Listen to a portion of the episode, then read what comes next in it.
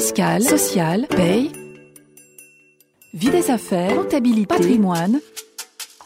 RF Play, la chaîne de la revue fiduciaire de l'information à la formation. Zoom sur, zoom sur. Bonjour et bienvenue dans ce nouvel épisode de Zoom sur. Aujourd'hui, Frédéric Roseau, rédactrice en chef de RF Social, nous parle des temps de pause des salariés. Zoom sur, zoom sur. Bonjour et bienvenue dans notre Zoom de ce mois d'avril. Ce mois-ci, nous allons nous poser trois questions sur les temps de pause des salariés. En effet, on peut se demander si le salarié doit faire des pauses. Plus spécifiquement, quel est le régime de la pause cigarette? Et enfin, est-ce qu'on doit faire respecter les pauses lorsque les salariés sont télétravailleurs? Première question, pour poser le cadre, le salarié doit-il faire des pauses? Vous imaginez bien que si je pose la question, c'est que je vais répondre par oui, et oui, effectivement, un salarié doit faire des pauses. Il n'est pas question qu'il travaille en continu. Le Code du travail prévoit une pause de 20 minutes dès qu'un salarié a travaillé pendant 6 heures consécutives. Et précisément, cette durée de 6 heures s'apprécie hors du temps de pause. Le minimum légal de pause après ces 6 heures de travail, c'est 20 minutes. Bien sûr, vous pouvez avoir dans votre entreprise un usage ou une convention collective ou un accord collectif qui prévoit des pauses plus longues. Très concrètement, la pause va avoir lieu soit avant que les 6 heures soient achevées, soit à leur suite immédiate. Et il s'agit de 20 minutes de pause en continu. Le fait de donner deux fois 15 minutes, certes, ça fait 30 minutes, c'est plus long, mais ça n'est pas valable parce qu'il n'y a pas eu 20 minutes en continu. Concrètement, dans l'entreprise, c'est souvent la pause déjeuner, qui intervient peu ou prou en milieu de journée, qui va permettre de respecter cette obligation de 20 minutes de pause. Il est important, vraiment important, de veiller à ce que les salariés bénéficient de cette pause, bien sûr pour leur santé, bien sûr parce que la réglementation le prévoit, et puis aussi parce que si jamais il y avait à un moment un litige sur ce temps de pause, sur la prise de ce temps de pause, eh bien la charge de la preuve reposerait uniquement sur l'employeur. On a fait le point sur cette pause minimum légale, mais il y a d'autres pauses qui interviennent dans l'entreprise. Et notamment, et c'est notre deuxième question, on sait que faute de pouvoir fumer à leur poste de travail, voire de pouvoir fumer dans l'entreprise, les salariés fumeurs, ou vapoteurs d'ailleurs, sont souvent contraints de sortir de l'entreprise pour fumer. Ça entraîne bien évidemment des pauses, et quel va être le régime de ces pauses? On a des textes pour dire qu'on ne peut pas fumer ou vapoter dans l'entreprise, sauf dans des salles spécifiques, mais on n'a aucun texte officiel qui prévoit des pauses cigarettes. Bien sûr, il va être possible pour les salariés qui fument ou qui vapotent de fumer ou de vapoter pendant leur pause légale. Mais si leur pause légale intervient au bout de 6 heures de travail, on peut imaginer que pour certains salariés, ce sera compliqué d'attendre la fin de ces 6 heures pour aller fumer ou vapoter. Donc, l'employeur va souvent tolérer des salariés qui fument ou qui vapotent, eh bien qu'ils prennent hors de ce temps de pause légal des micro-pauses de façon assez régulière. Ces micro-pauses, elles vont être où? Ben, Elles vont avoir lieu où? Soit dehors de l'entreprise, bien souvent, soit parfois dans un espace aménagé selon des normes sanitaires spécifiques. Pour ces salariés qui prennent des micro-pauses, que j'appelais des micro-pauses cigarettes, eh bien ces pauses cigarettes viennent s'ajouter aux pauses légales. Elles ne les remplacent pas si elles durent moins de 20 minutes. Par exemple, il a été jugé qu'une interruption de 7 minutes pendant les 6 heures de travail effectif ne dispense absolument pas l'employeur d'accorder la pause légale de 20 minutes au bout de ces 6 heures. Tous ces temps de pause, tous ces temps de micro-pause ou de pause de 20 minutes ou plus ne sont pas considérés comme du temps de travail effectif, sauf décision plus favorable de l'employeur ou sauf normes propres à l'entreprise qui considérerait ces temps de pause comme du temps de travail effectif.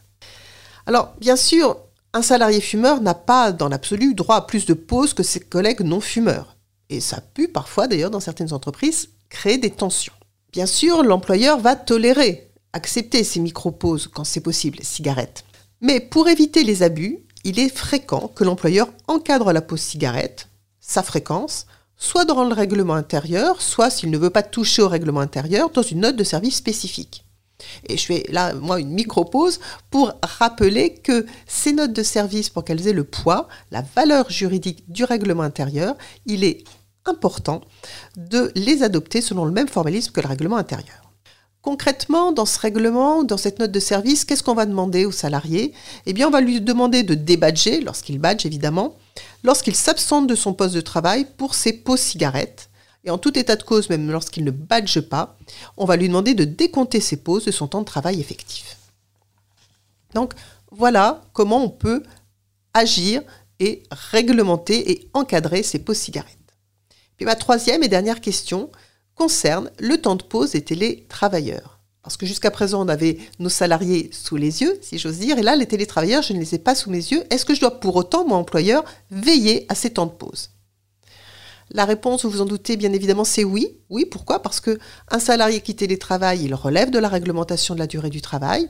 Et d'ailleurs, selon les enquêtes, on a plutôt l'impression qu'il y a pas mal de télétravailleurs qui ont tendance à trop travailler et à ne pas prendre assez de pauses. L'employeur doit contrôler la durée de travail de tous ses salariés, quelles que soient les circonstances, pour s'assurer notamment qu'ils respectent leur temps de pause et leur temps de repos. Le télétravail ne change rien à l'affaire, mais évidemment, c'est beaucoup moins simple.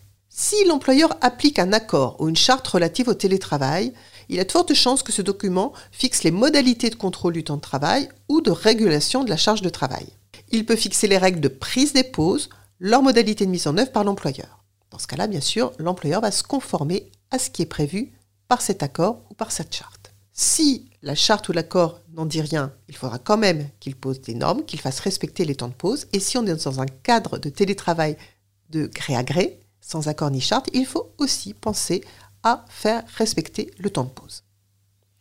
Pourquoi? Bah, Parce qu'en tout état de cause, l'employeur doit préserver la santé physique et mentale de ses salariés.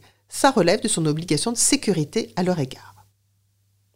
Donc, bien sûr, en cas de télétravail, on va souvent prévoir une certaine liberté dans la gestion du temps de travail, mais on va poser des garde-fous, des plages horaires minimum, maximum, des temps de pause à respecter. Ça peut valoir le coup de faire un mail de rappel de temps en temps, surtout sur ce télétravail-là qui s'installe dans la durée, qui sans doute sera pérennisé après la crise sanitaire que nous traversons. Il faut prendre le temps aussi de s'assurer auprès du salarié que celui-ci ne se laisse pas déborder, et le sensibiliser régulièrement à la nécessité et même à l'obligation de faire des pauses. Et puis ça suppose aussi bien sûr que la façon dont on demande de travailler euh, en télétravail soit compatible avec ces temps de pause. Le manager doit avoir une attitude qui permet des temps de pause par rapport à la charge de travail notamment, et puis par rapport à l'enchaînement des réunions. Et je dirais qu'il y a aussi une certaine exemplarité à avoir de la part du manager parce que un salarié qui voit son manager qui ne prend jamais de pause, qui le sollicite beaucoup, va avoir peut-être plus de mal à respecter de son côté les temps de pause. Et enfin, pour conclure, je ne vais pas revenir dessus parce que on en avait parlé en octobre dernier, dans notre Zoom d'octobre dernier, mais les salariés ont un droit à la déconnexion qui vient bien évidemment dans ce respect de sa santé physique et mentale.